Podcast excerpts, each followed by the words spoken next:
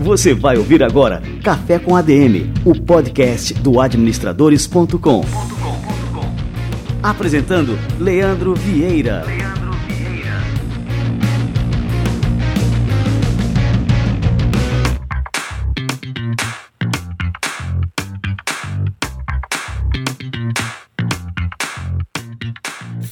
galera, está no ar mais um Café com a DM, a sua dose de cafeína nos negócios. Estamos começando o nosso episódio número 152.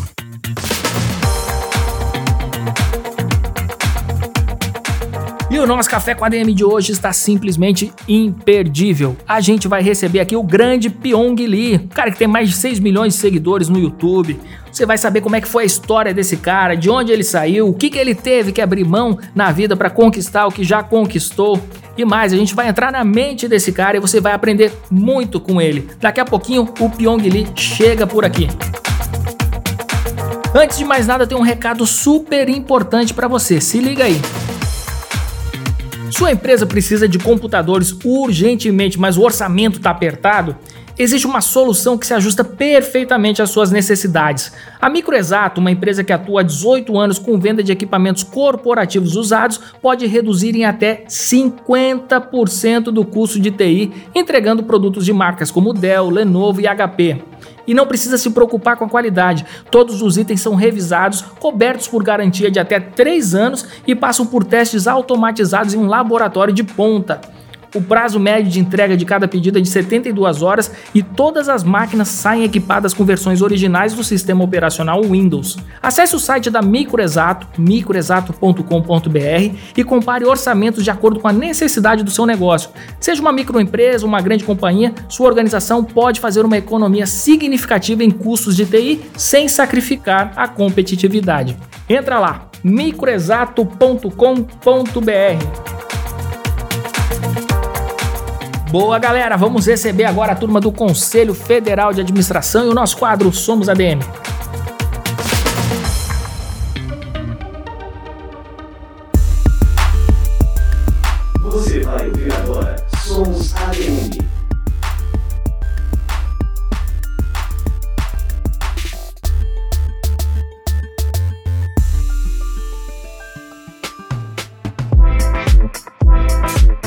Faltam poucos dias para o início da 16ª edição do Fórum Internacional de Administração. O maior encontro de profissionais de administração da América Latina será realizado em Palmas, capital de Tocantins. Os participantes vão poder acompanhar de perto uma verdadeira seleção de palestrantes do país e do mundo. Essa edição do FIA ainda marca a comemoração dos 30 anos do evento, que já rodou o mundo, passando por Estados Unidos, Portugal, Suíça, Itália e Canadá. Para o FIA 2019, o tema será liderança empreendedora. O conselheiro federal de administração e membro da comissão organizadora do fórum, Gilmar Camargo, aponta o que será debatido durante o evento. Nós procuramos a, fazer o, o FIA, direcionar o FIA mais para profissionais e negócios.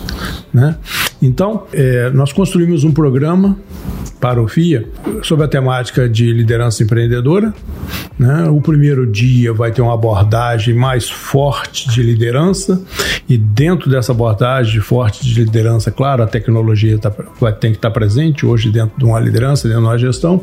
E no segundo dia nós vamos fazer uma abordagem mais forte de empreendedorismo.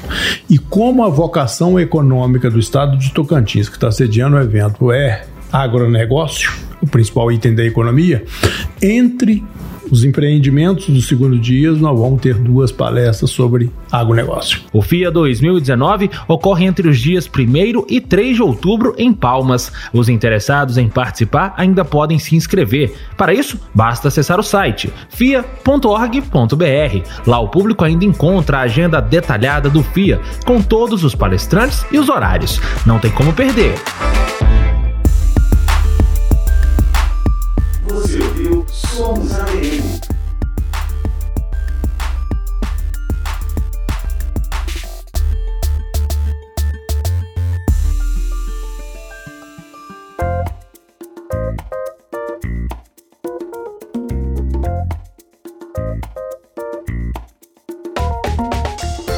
quadro Somos ADM é fruto de uma parceria exclusiva entre o CFA e o administradores.com.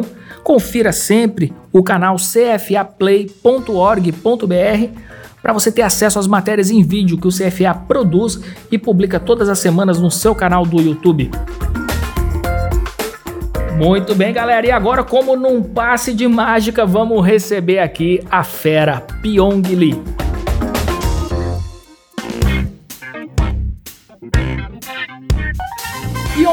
É ilusionista hipnoterapeuta, dançarino, instrutor de hipnose, youtuber, dono de um canal com mais de 6 milhões de inscritos e diretor do Instituto Quasar. Ele também é bacharel em direito, mas os títulos não cobrem metade da experiência de vida desse artista. Ele é filho de pai coreano, ele enfrentou diversas crises familiares e trabalhou desde cedo, de corretor de imóveis a dono de uma mercearia de bairro, mas foi disseminando técnicas e demonstrações de hipnose nas redes sociais que ele encontrou sua vocação. Ele é famoso por hipnose hipnotizar personalidades como Mr. Catra, Celso Portioli, Kéfera. E Lee é a principal referência em hipnose do Brasil. Pyong Lee, cara, que honra te receber por aqui. Seja muito bem-vindo ao nosso Café com a DM. Um prazer enorme estar aqui com você, Leandro. Obrigado pelo convite. Um prazer mesmo. Que bacana. Cara, eu te acompanho há muito tempo. É, eu sou fã do teu trabalho. E assim, eu me impressiono com os teus resultados, com o teu alcance, cara. E você já trabalhou assim em várias profissões, aprendeu de tudo um pouco, chegou até a administrar uma mercearia, como eu falei aqui na introdução. Você desenvolveu interesses que são pouco comuns, né? Dança, hipnose, mágica. Você acabou até contrariando interesses familiares indo por esse caminho. Hoje é fácil saber por que você descartou uma carreira normal para apostar em algo que ninguém imaginava que pudesse dar certo. Mas como é que foi tomar essa decisão lá atrás, Pyong, contrariando todas as expectativas. Você esperava chegar onde você chegou? Na verdade, hum, eu esperava sim. Eu, eu tinha uma certeza plena do que eu queria, uma convicção. E lá no passado eu decidi, na verdade, era não era nem por esses caminhos que eu tomei, né? Era simplesmente viver de algo que eu amo, né? Porque como minha família sempre enfrentou muita dificuldade, é, minha mãe, ela foi embora, abandonou a gente depois. Meu pai faleceu três anos depois, quando eu tinha 12 anos. E minha família sempre foi endividada, teve problemas financeiros. Então era muito. Na época da mercearia que você citou, eu trabalhava 13 horas por dia lá e fazia faculdade à noite, que eu não gostava, né? Apesar de ter me formado em direito, era algo que eu fiz por causa de obrigação familiar. Eles falaram que quem não faz faculdade é um Zé Ninguém, que vai ser um bosta na vida, e que se não se formar em engenharia, direito ou medicina, você não vai ser ninguém. E aí, com essa mentalidade que, na verdade, a maioria da geração passada coloca na cabeça dos jovens, eu vivi essa vida de dormir três horas, três horas e meia por dia e trabalhar 13, fazendo faculdade que eu não curtia. Aí lá atrás, a única coisa que eu tinha na cabeça, Leandro, era: putz, eu vou viver de algo que eu amo todos os dias. Porque para mim era um sacrifício, que nem para muita gente é hoje, acordar segunda-feira, era só reclamação, queria que a sexta-feira e o sábado chegasse logo, então eu falei, putz, a vida não tem como ser só isso aqui. Aí eu falei, vou viver de algo que eu amo. E aí eu fui descobrindo alguns caminhos, né? E fui explorando, mas como você disse, tudo improvável, né? Quando eu falei que ia ser mágico, não tinha nenhum mágico. Eu disse, no máximo um Mr. M da vida, um ou outro na TV, mas de carreira de sucesso de mágico ninguém teve. Aqui no Brasil a gente assim não tem nenhum nome assim que vem à cabeça, né? Um top of mind, como você falou, você cita alguns estrangeiros, né? Mas não consegue é, pensar em alguém no Brasil que seja referência realmente, né? Você não tem um David Blaine, um David Copperfield, você não tem os caras assim aqui no Brasil. Então depois é, eu peguei a mágica, depois eu fui pro YouTube, numa época que ninguém acreditava no YouTube, tinha no máximo uns cinco criadores grandes assim no YouTube.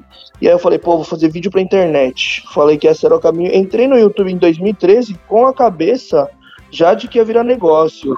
Tinha certeza que ia virar. Deixa eu só te perguntar, cara. Assim, você tem uma aparência muito jovem, né? E eu fiquei curioso aqui com relação à tua idade, né? Como a gente aqui não tem frescura, me diz aí, quantos anos tu tem hoje? Eu fiz 27 ontem. 27? Pô, um guri ainda. Então tá, então a gente tá falando de 2013, seis anos atrás, com 20, 21 anos, você começou, né, o seu canal ali no YouTube, né? Eu testei o primeiro canal, né? E quebrou, né? Não sabia, cara. Me conta aí, como é que foi? A gente começou em 2013, quando eu juntei quatro pessoas, né? Quatro sócios, amigos, né? Eram amigos. A juntei quatro pessoas e falei, pô, isso aqui vai virar negócio, vamos fazer todo mundo junto, vamos se dedicar. E aí nem todos acreditaram no projeto e ninguém trabalhava de forma igual. Então tinha um conflito aí de objetivos, de valores e de acreditar no projeto. E só eu e mais um trabalhava.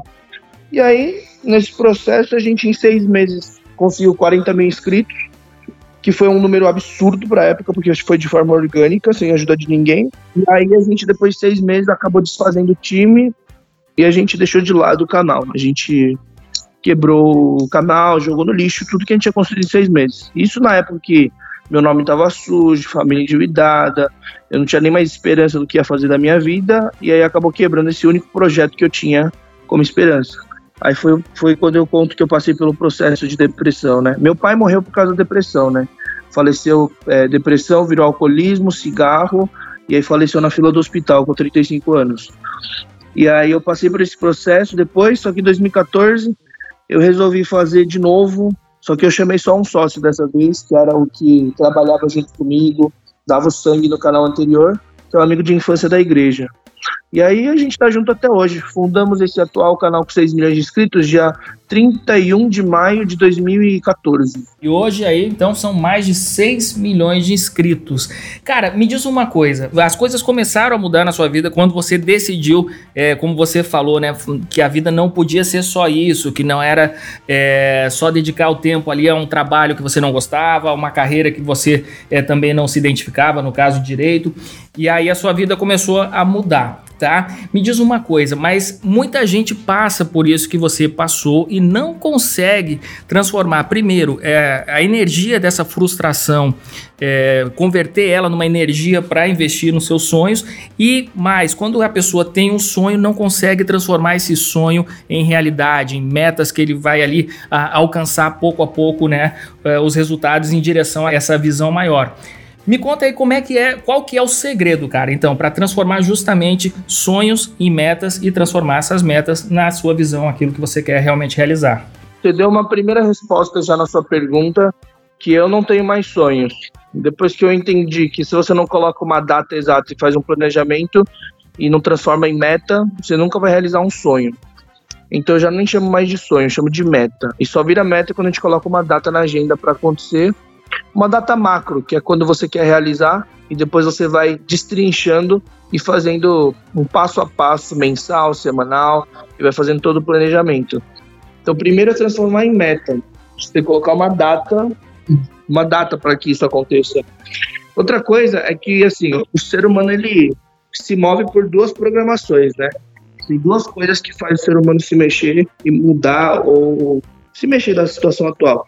A busca do prazer ou é a fuga da dor, né? Que é uns metaprogramas que o ser humano funciona. Ou seja, é cenoura na boca ou é cenoura no rabo. e aí, se, se a cenoura na frente, na boca, é muito bonita, é, é prazerosa, é um bolo de cenoura cobertura de chocolate, às vezes a gente se mexe. Só que a maioria do ser humano se mexe pela cenoura no rabo e tem que ser grande o suficiente, tem que estar perto. Porque não adianta a cenoura ser grande e estar longe, que o ser humano procrastina procrastina, empurra o máximo possível. Aquelas pessoas que deixam lá de última hora, vai, sei lá, copiar a lição do amigo na faculdade, vai fazer aquela entrega de relatório de trabalho, deixa pro último do último, e ainda sabe que tem uma margem, então a cenoura tem que doer muito. Então é o equilíbrio das duas coisas. Na época, meus avós tinham 70, 72, 73 anos, ainda trabalhavam 18 horas por dia, era um negócio bem punk. Então, tinha essa de querer tirar minha família dessa situação porcaria. É, aí, meu tio também não conseguia administrar os negócios, tinha quebrado a loja. Aí, um monte de coisa, né? Era só, só coisa ruim, né? Pra resumir aqui. Eu tinha essa dor, só que a busca do prazer também era muito, muito, muito grande, porque é, essa coisa de ser artista, de ser famoso, putz, estava tão enraizado dentro de mim. É porque antes mesmo do YouTube, antes mesmo de 2013, eu tive um gostinho, porque como eu me dediquei à mágica, é, respirava mágica 24 horas, em um ano de mágica, aprendendo, praticando, eu fui no programa do Silvio Santos. E aí, lá na televisão, lá no programa do Silvio Santos, quando eu pisei no palco, quando eu vi toda a estrutura de TV, putz, lá girou a chave, cara. Eu falei, com certeza absoluta, eu falei, Deus, é isso que eu quero. Eu vou ser artista. Não importa se fosse ator, apresentador, não importa como, importa o que. Aí eu pisei lá no palco do Silvio Santos, eu falei, cara, é isso que eu quero. Eu vou viver o que eu amo todos os dias da minha vida e vou ter prazer e tesão em tudo que eu fizer. E aí eu, eu defini o, o quê. O porquê para mim também era muito forte, assim, do tipo, que simplesmente eu queria sair daquela situação, queria, eu gostava disso, né? Desde criança eu fazia apresentação de dança e teatro no palco, e eu gostava da atenção das pessoas. Acho que era um lance que eu, eu comecei a aprender mágica por causa disso, é a atenção das pessoas, chamar atenção. E aí depois da mágica, participei de programas como Web, Ratinho, Eliana tal, mas era como um mágico qualquer, não era o que eu gostava. Falei, putz, não é bem isso que eu quero, porque eu era um mágico, dia internacional do mágico, tinha um mágico no programa, ah, mágico, mágico veio no programa. Então, eu falei, putz, não é bem isso. Mas aí em 2012 começou a cair as participações, em 2013 que eu fui ver as tendências da internet do YouTube. Falei, pô, isso vai crescer. Tem gente aleatória, desconhecida, sendo capa de revista de jovens, fazendo comercial de escola de inglês. Eu falei, pô, isso aqui é um caminho legal. E aí eu fui apostar na internet. Depois que, que surgiu isso. Mas é aquilo que você perguntou, voltando para aquela pergunta inicial. O que, que faz você se mexer e usar essa energia como motivador? É que são programações mentais. É um desafio, é, precisa ter, não diria foco, né? Mas precisa ter resiliência, porque vai cansar, que to, gasta, toma energia.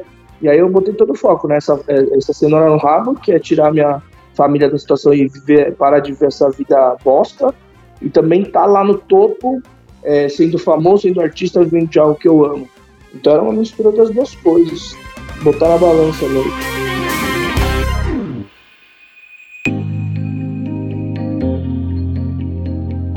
E me diz uma coisa, cara, é tudo bem, é a mistura das duas coisas, mas no meio desse turbilhão que você vivia, como você falou, né, que trabalhava, sei lá, 13 horas por dia, ainda estava ali é, trilhando ali a, a carreira de direito, né, a faculdade e tudo mais, onde é que você arrumava tempo, né, para poder justamente investir no seu sonho? Como é que você administrou isso aí, cara? Na verdade, eu pegava o tempo livre que tinha, porque, por exemplo, é, seja mágica, seja dança, seja qualquer coisa. Eu treinava nos tempos livres que eu tinha e eu deixava de dormir um pouco mais para poder treinar mais tempo, porque na frente da faculdade tinha um espaço para treino, então no intervalo. Mágica eu treinava indo de metrô, dentro do ônibus, andando na rua. Já perdi tanta moeda, tanta carta treinando no esgoto, poeiro, caía no chão.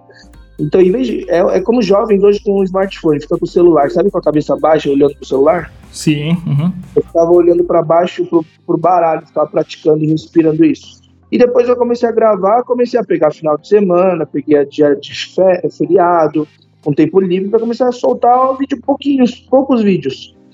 Aí começou a virar, começou a dar certo.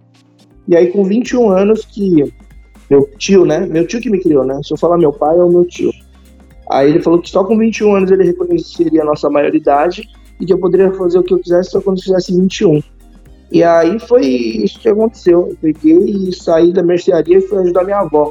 Então, quando eu fui ajudar minha avó carregando peso, carregando tecido, roupa, é, de, dar carona, dirigir para ela, eu eu comecei a pegar um tempo mais livre e comecei a pegar esse tempo para produzir vídeos. E me diz uma coisa, é, Pyong, quando você trabalhou lá na mercearia, você acaba se envolvendo com várias é, operações ali que são típicas aí de administração, de empreendedorismo e tudo mais. Eu queria saber o que, que você traz de lição aí dessa época que você é, aplica nos seus negócios, lógico que estão agora em outro nível, né, em outros ramos, mas o que, que você aprendeu lá atrás que você traz hoje ainda?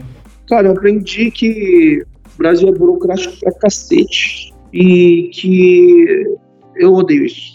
Eu odeio fazer parte administrativa, mas eu tive que ter passar por essa dor porque estava na minha mão. Eu fiz a migração, na verdade, quando teve a mercearia, era uma loja de roupa. Então, quem fez a migração da loja de roupa para uma mercearia, saber tudo que pode, não pode, questão de regras, é, qual que é o nome? É, entre outros problemas aí de vigilância sanitária. E aí eu, eu, que fiz toda a migração. Então, parte de contabilidade, meu tio mandava eu ir lá ver, banco, pagamento, fornecedor. Putz, cara, foi um caos, mas aprendi bastante coisa. Mas, na verdade, eu não levo muita coisa técnica. Eu levo muito mais a coisa, da, sabe, sabe a, a, essência das coisas?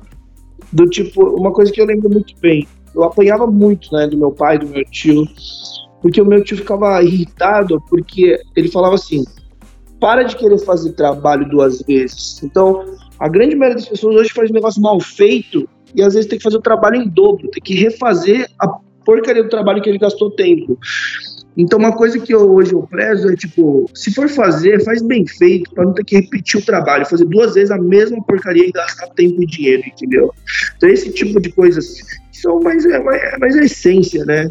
Programações mentais que, que eu aprendi na dor, apanhando, mas, mas hoje eu executo muito bem. Aí aprendi alguns truques também, passava estresse nas redes de telecomunicação, ele gostava de reclamar uma vez por semana.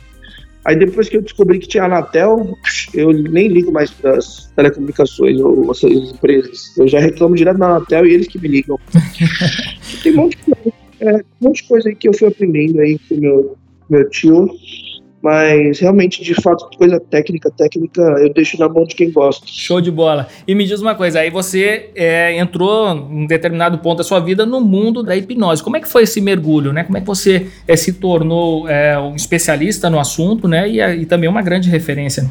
Eu tinha o YouTube como um canal de entretenimento e mágica. A mágica era o meu grande diferencial. Só que em 2015 me contrataram. Olha que louco como eu entrei na hipnose e hoje é meu business principal e minha missão de vida. É, em 2015 me contrataram. Já viu aquele filme Truque de Mestre? Já, já, muito bom, cara. Então, tem mágico, hipnólogo, tem um cara que faz hipnose e tem os mágicos, certo? Perfeito. E aí eles me contrataram para fazer publicidade do filme. E aí eu falei, caramba, mano, no filme tem mágica e tem hipnose. Então, na hora de fazer o vídeo no, no, canal, seria legal se tivesse ambos. Mas eu era a mesma coisa que qualquer pessoa. Hoje eu era um leigo. Eu falava assim: ah, mas hipnose, será que existe? Será que não existe? Será que dá certo? Será que não dá? Aí eu peguei e convidei um amigo meu que eu confiava, que era um mágico super bem sucedido. E eu descobri que ele estava fazendo só palestras usando hipnose. Aí eu falei: caramba, meu, vou consultar ele. Aí eu convidei ele para fazer um vídeo Aí ele começou, aí eu falei, putz, nem sei como funciona, vou deixar ele fazer do jeito que ele quiser. Aí ele começou a fazer hipnose no meio da rua, com uma galera que tava passando. Aí eu falei, caramba, meu, como é que isso funciona? Como assim, tá passando gente aleatória, e aí você, você hipnotiza a galera que tá passando aqui? Aí eu pedi pra ele me ensinar, fiquei curioso. Aí ele falou, não, pera aí, faz curso direitinho, ano que vem eu vou lançar o curso presencial, e aí você vem e faz. Aí eu esperei dois meses, e final de fevereiro, se não me engano, dia 27, 28 de fevereiro de 2016, eu lembro da data exata, porque girou umas chaves na minha cabeça. Comecei a organizar minha agenda, foi o primeiro compromisso que eu coloquei na agenda na minha vida inteira. E aí eu fui fazer o treinamento. Só que lá é, não era só essa brincadeira que a galera vê nos vídeos de artistas, entretenimento, que eu cito às vezes nos vídeos de artista a importância da hipnose e como a hipnose moderna e atual consegue tratar transtornos psicossomáticos, né? Uma, uma ferramenta incrível e poderosa de acessar subconsciente. E aí eu comecei a, no treinamento dele, que foi o primeiro, que para mim era só tudo uma brincadeira, nem ia fazer vídeo, nem nada, só queria entender como funcionava. E aí eu comecei, ele fez um tratamento, uma terapia ao vivo usando hipnose.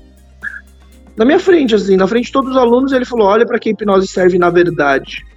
Aí todo mundo ficou arrepiado lá, todo mundo chorou, porque a terapia é bem tensa, assim, né? A pessoa começa a reviver alguns momentos e começa a ressignificar isso para dar uma limpa geral, como se passasse um antivírus. E aí eu falei, caramba, minha hipnose é muito maior do que eu imaginava, e minha cabeça explodiu. Aí eu fui atrás loucamente, porque quando eu, quando eu pego alguma coisa e me apaixono por algo, eu vou engolir e respirar 24 horas. Aí eu fui atrás dos maiores treinamentos do mundo, internacionais e nacionais, e até hoje eu fiz 11 treinamentos só de hipnose, hipnoterapia, hipnose clínica, hipnose ericksoniana, hipnose prática, tudo que você imaginar de hipnose, eu fiz nesses três últimos anos e depois eu fui para a área do desenvolvimento humano, né, que, que entrou na moda nos últimos anos. Fui estudar todas as ferramentas, então fiz programação linguística, coaching, persuasão e não sei o quê. E hoje me tornei um especialista nessa área, né? E assim, eu queria saber agora, Pyong, como é que você transformou é, justamente essas suas habilidades, esses seus conhecimentos, essas suas técnicas em negócio, né? E aí, qual que é o papel da internet, principalmente das redes sociais e mais especificamente do, do YouTube, nessa construção do seu sucesso? Então, só para responder de forma contrária, primeiro que YouTube, Instagram, redes sociais, números hoje, ele queira ou não reflete é, a autoridade e audiência. Quando uma pessoa entra no meu perfil, vê que eu sou verificado, tenho milhões de seguidores, fui capa da Forbes, entre outras coisas, gera uma credibilidade para qualquer tipo de negócio que eu estou fazendo. Aí a pessoa vê o networking que eu tenho com as pessoas, os empresários que eu ando, milionários, bilionários, galera de sucesso. Então, isso dá credibilidade para que você possa desenvolver negócios e dar um respaldo, né? Então, isso ajuda muito. Hoje em dia é inevitável você estar presente nas redes sociais, ter uma audiência relevante, pode até ser nichado, mas tem que ter uma audiência, porque, cara, pode ser o melhor cara do mundo. É o que a pessoa, não é o que a pessoa é, mas o que as pessoas percebem de você. Então, é, eu conheço gente, por exemplo, uma das médicas, melhores médicas do Brasil, o Instagram dela é privado, deve ter o quê? 2 mil seguidores. Quando entra, ninguém dá nada. Você vai ver ela uma das melhores médicas do, do Brasil. E aí, só que hoje em dia, queira ou não, é, parece que números no, nas redes sociais é sinônimo de autoridade, de o cara ser bom. Tem um monte de médico aí com 300, 500 mil seguidores que meus, é, pessoas próximas de mim foram fazer um teste com eles. É super caro e o serviço é uma bosta. Tem que tomar cuidado para isso. Por isso hoje eu filtro muito bem que seguidores não é, não é a mesma coisa que o cara é profissional, que o cara é bom, que o cara é competente, que o cara tem valores. Então toma muito cuidado com isso. Eu achei importante assim é, você passar isso aí para os nossos ouvintes, porque realmente a pessoa tem que saber separar o joio do trigo, né? Às vezes a pessoa se comunica muito bem, sabe usar a rede ao seu favor, mas na parte técnica né, não corresponde assim a esse número, né, que ele tem nas redes. O que mais tem que tomar cuidado hoje, Leandro, é com um profissional incongruente. É aquele profissional que quer ensinar a ganhar dinheiro, que a ser milionário e o cara não é milionário. É o cara que fala uma coisa, faz outra. É o cara que quer ensinar o que ele nunca fez. Isso tem muito, né, cara? Não, tem o que tem no Instagram e ainda com número de seguidores, com. Ih, aí chega tráfego, chega propaganda de um monte de treinamento, de curso, de palestra, de mentoria de gente aí que, por você ver no backstage, os caras estão devendo, estão quebrados. Mas é o que você falou da questão das redes sociais, da presença e qual a importância disso para os negócios, né? Quando você tem audiência, a audiência é a atenção das pessoas.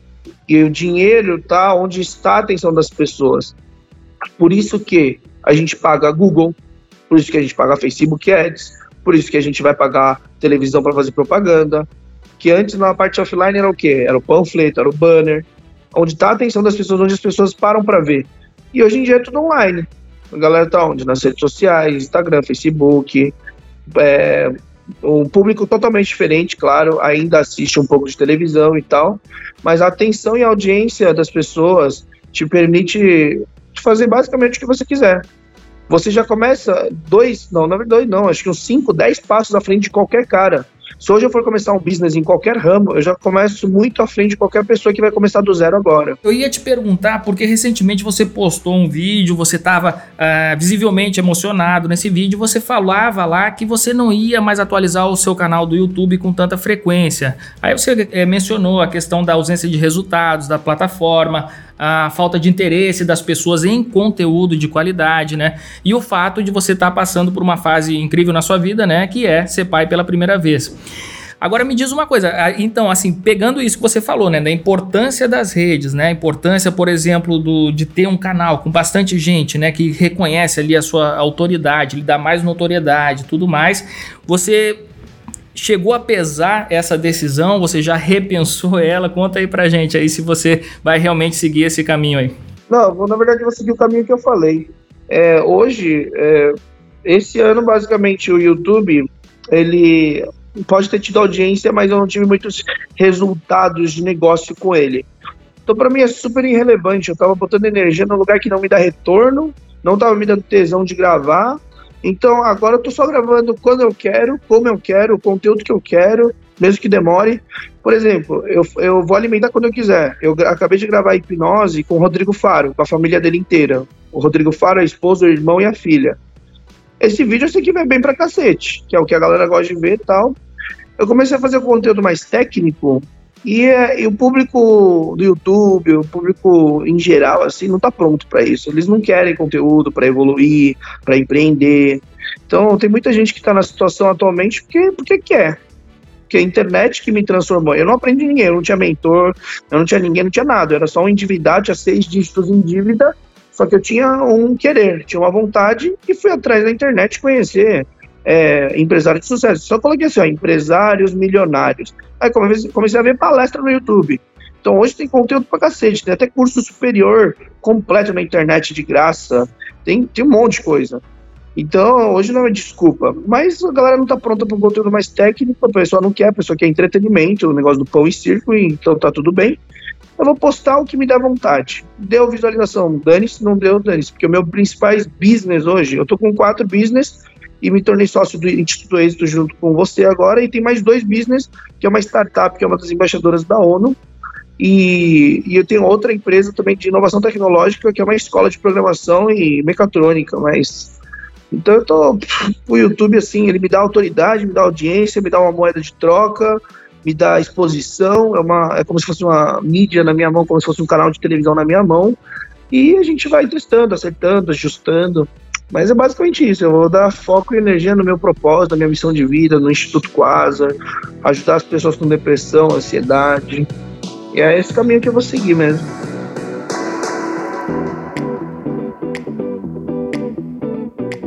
Pyong, e para a gente finalizar aqui a, a, nossa entrevista, cara, você saiu é, de uma situação onde muitas pessoas que passam por situações é, semelhantes, né, com problemas dentro de casa, com, com a família, é, com problemas financeiros, tudo mais, tem muita gente que não consegue é, sair da, dessa situação. Você falou que tinha dívida aí na, na casa dos seis dígitos, né?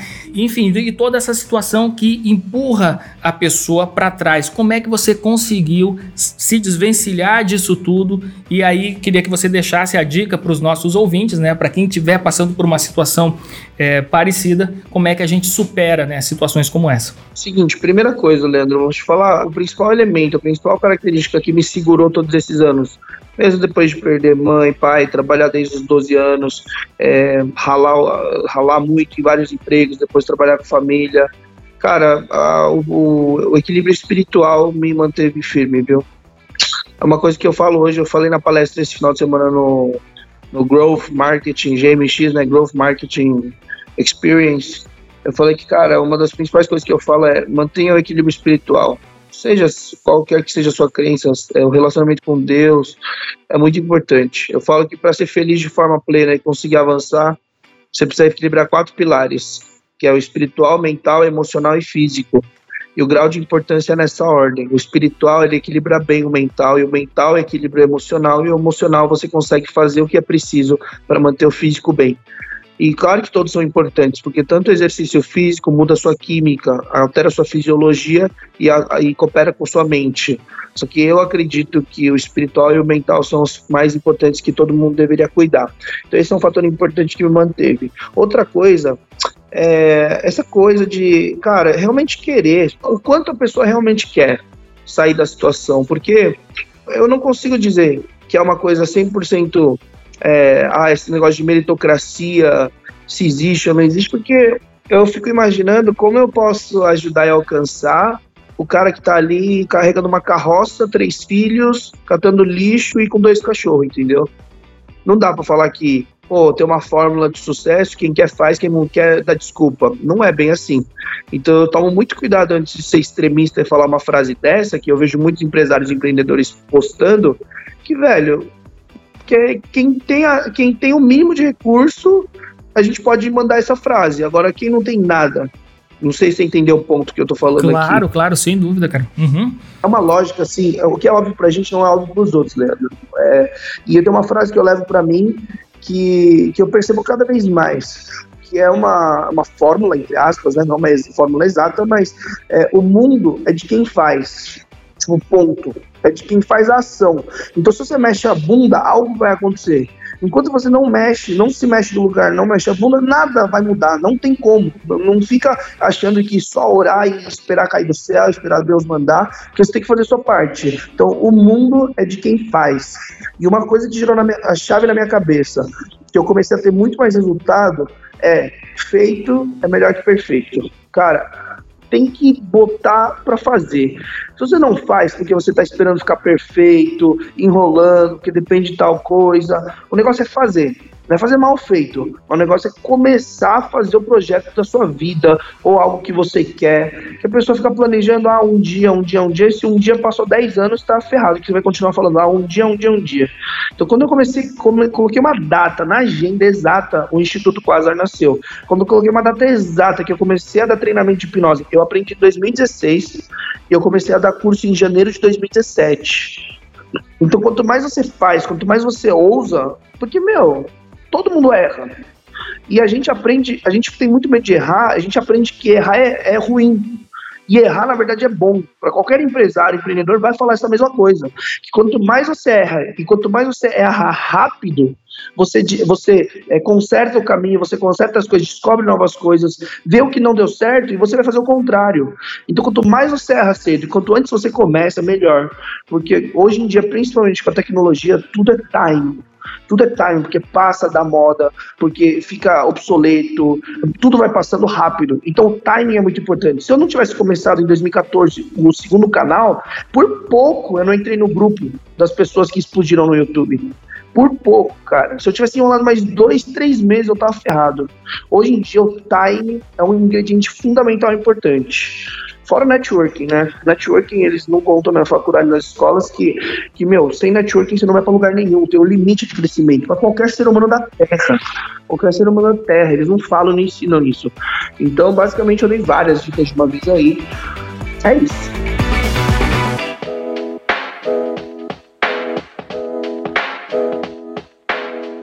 Cara, foi uma verdadeira aula aqui sobre a construção de sucesso, sobre empreendedorismo. Você até falou que não gostava da parte mais operacional da coisa, da administração, mas você deu uma aula aqui pra gente de administração, de empreendedorismo e, sobretudo, de garra, cara. Cara, parabéns, é, Pyong, pela carreira que você vem construindo. Você não só construiu, ela tá aqui é no gerúndio que eu tô falando mesmo, porque você tá em pleno crescimento, né?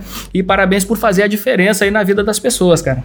Valeu mesmo, Leandro. E, cara, só uma coisa assim, para você ver como, como que é óbvio pra gente não é óbvio pros outros. Eu nunca tinha ouvido falar da palavra empreendedorismo até os meus 22 anos de idade. Nunca ninguém me falou isso. Nunca ninguém me falou de investidor. Eu achei que nas, nasceu pobre, morria pobre. Porque eu também não sabia que eu poderia ter uma boa ideia de uma empresa, um projeto, e que tinha gente disposta a botar dinheiro que existiam investidores. Então eu achei que eu tinha que ganhar o salário mínimo, juntar uma grana durante anos para depois ter o meu empreendimento ou apostar na minha ideia. Então é bizarro hoje como a gente não educa as crianças, os adolescentes, a gente não dá o acesso à informação necessária. Então acho que as pessoas, elas não precisam, é, elas não têm nem informação, por isso que não conseguem tipo começar é, ter um ter um, ter um caminho, ter uma direção, porque não sabe nem o básico. A gente acha que é básico pra gente, mas nem o básico a galera tá sabendo. Então acho que falta muito isso, cara. É, para mim é foda falar que eu, primeira vez que eu vi empreendedorismo e eu não sabia o significado foi com 22 anos de idade. Tô falando de 5 anos atrás. E é por isso assim que exemplos como o seu são extremamente importantes, né? Porque acabam é, mostrando para as pessoas que existem, que existe esse caminho, que existem outras alternativas, né?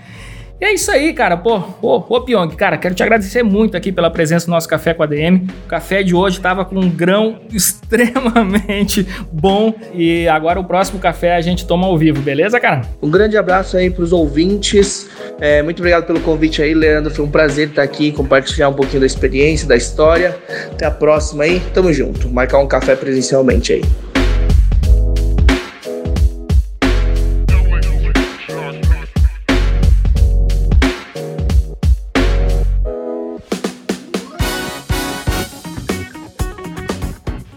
Café com ADM, fantástico esse de hoje, cara. O Pyong, ele, é isso que eu falei, já era fã do cara, tô mais fã ainda. Ele nos trouxe aqui um monte de lições hoje, mas assim, se fosse para gravar uma que eu gostaria que você ficasse, que você colocasse em prática aí na sua vida, é essa aí. Todo mundo tem um sonho. Eu sei que você que está aí do outro lado também tem sonhos, também está insatisfeito com algumas coisas da sua vida que você deseja mudar. E o exemplo que o Pyong Lee nos trouxe aqui hoje, ele é muito palpável, ele é muito real, ele é muito verdadeiro de como a gente deve atingir essa visão que a gente deseja para as nossas vidas, né? esses sonhos, essas mudanças. Só existe um caminho, que é transformar, primeiro, os sonhos em metas e as metas em ações. E eu falo isso tomando o maior cuidado para não soar aqui para você como um guru de autoajuda, porque eu detesto qualquer coisa nesse sentido, né, que queira simplificar demais a construção do sucesso, porque a gente sabe que não é fácil, é extremamente difícil, a gente passa é, por muitas dificuldades, por muitos sacrifícios, mas assim, sendo muito pragmático, né, o caminho que a gente tem que seguir é esse é fazer um mapeamento da situação onde a gente se encontra hoje e onde a gente deseja é, chegar num futuro próximo, né? Você coloca ali, como o Pyong Lee falou, coloca uma data de quando você quer atingir é, determinado objetivo, pontua as ações que você deve tomar para poder chegar lá e aí sim você se coloca em rota em direção ao sucesso das suas aspirações. É isso aí, galera. Cara, curti muito esse café com a DM de hoje. Tenho certeza que você aí do outro lado também curtiu. Se for esse o caso, se eu estou certo aqui na minha suspeita, é, peço que você compartilhe esse episódio com seus amigos, com seus familiares, com quem você acha que vai se beneficiar desse conteúdo que a gente gerou aqui hoje e comente também nas redes sociais. Marca lá, galera, chama para escutar, porque realmente quanto mais pessoas tiverem acesso a esse conteúdo que a gente gerou aqui hoje, eu tenho certeza que muita gente vai empreender uma mudança positiva na sua vida. Muito bem, galera, vamos lá. Na semana que vem eu prometo mais cafeína aqui para vocês e a gente marca o encontro na próxima sexta-feira, beleza? Então até a próxima semana e mais um episódio do Café com a DM, a sua dose de cafeína nos negócios. Até lá.